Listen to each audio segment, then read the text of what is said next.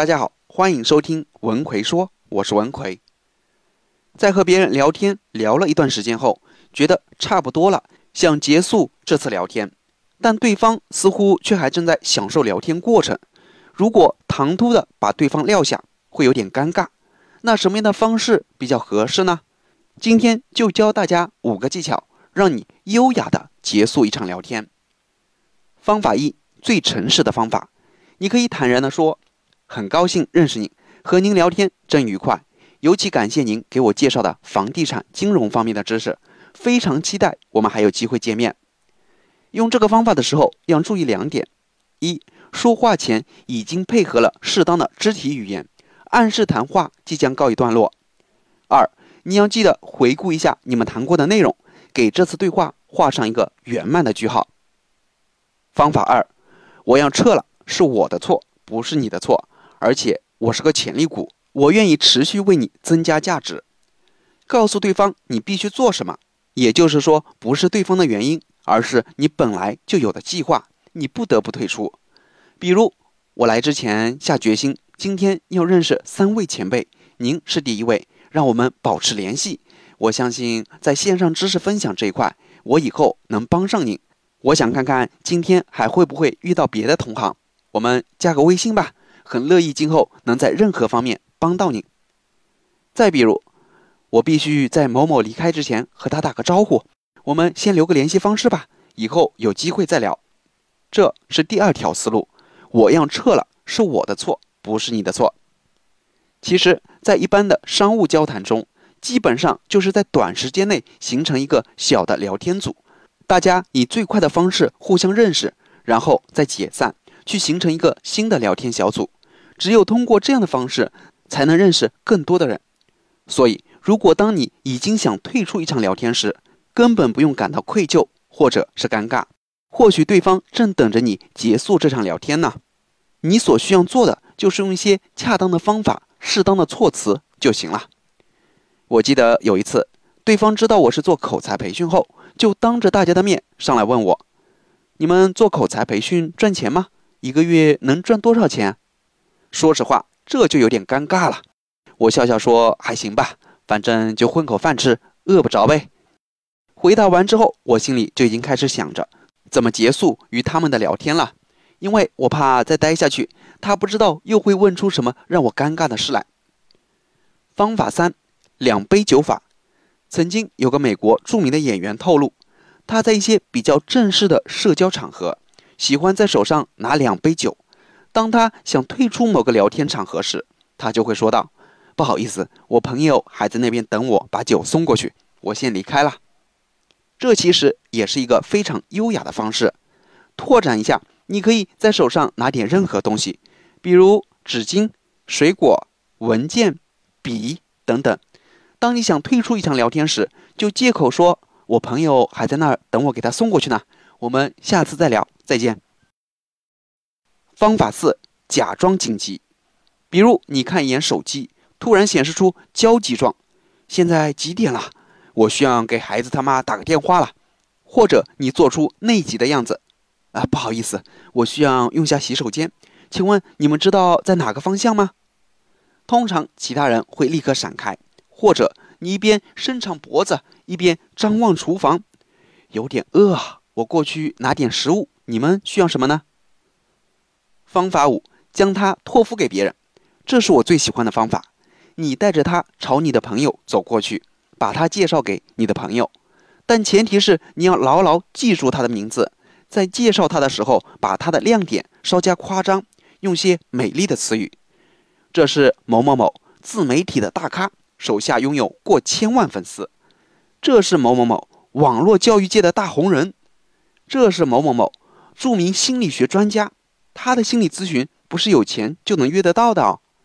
这是某某某从事学历教育二十年了，如果你想提升一下学历，找他就对了。在介绍对方的时候，一定要抓住对方身上最亮的点，如果没抓住，可能效果就不太好了。比如有一次社交场合。在聊天时，他可能有些心事，所以我说的话他并没有记得很清。当他把我介绍给他的朋友时，说：“这位是张老师，大学里的教授。”我估计他是把我所说的我经常去大学里给学生做讲座，教他们一些演讲口才方面的技巧，理解成了大学里的老师了。我只能尴尬的笑了笑，补充道：“其实我算不上什么大学里的老师，只是经常在大学里做些口才方面的讲座罢了。”以上是社交场合面对面的情况下，那我们与人沟通聊天，有时候是在手机上通过微信来聊的。那这种社交媒体上的交流，应该如何结束一场聊天呢？一、告知对方自己此时遭遇各种天不时、地不利，还着急上火、人不和，利用对方的同理心，水到渠成退场。简而言之，甩锅给客观条件。常用的语句就是：“哎呀，我手机快没电了，先不和你聊了，我得留点电，不然待会儿连电话都打不了了。”领导正在跟我们开会，好像要发火了，先不说了。今天网络怎么这么差？每次消息都不太发得出去，那先不聊了，下次再聊吧。通过这样的方式告诉对方自己由于客观原因没办法继续聊天，是一种非常不错的方式。二。采取迂回战术，委婉提醒对方是不是还有些事没做，或者暗示对方自己还有些事没做。当聊天陷入尴尬状态，彼此没话找话时，此方法一出，皆大欢喜。常用的语句是：“你吃饭了吗？没吃的话，赶快去吃吧。”“哦，你已经吃过了，我还没吃呢，肚子有点饿了。”“哎，老板让我改的 PPT 还没做好。”如果今天再不做好，估计明天就要挨骂了。哎呀，锅里的菜糊了，先不说了，不然今天没饭吃了。生活除了聊天，还是有其他很多事情要做的。你有没有什么事还没做呢？如果没有，那我有事要做，只能下次再聊了。这样的方法也是合情合理的。三、拉长回复时间，聊得起劲时，基本上大家都是秒回。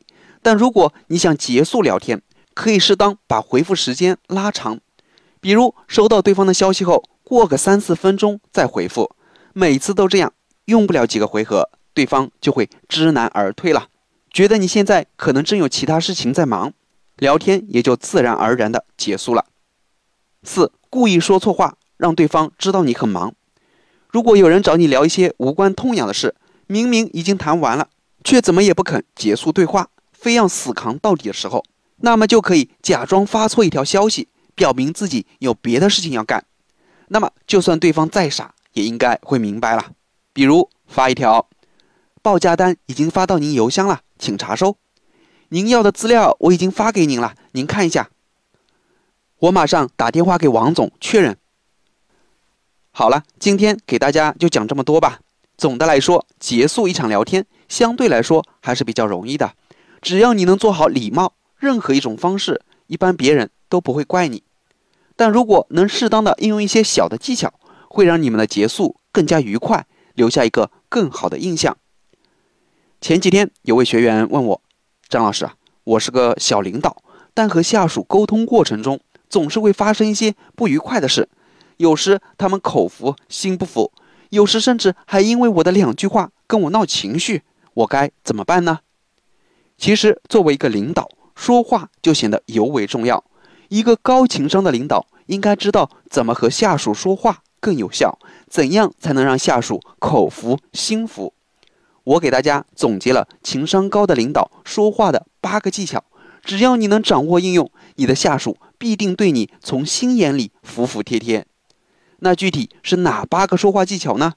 微信搜索我的公众号“文奎说”，然后在公众号里回复。一二三，我详细讲给你听。我在微信公众号“文奎说”里等着你。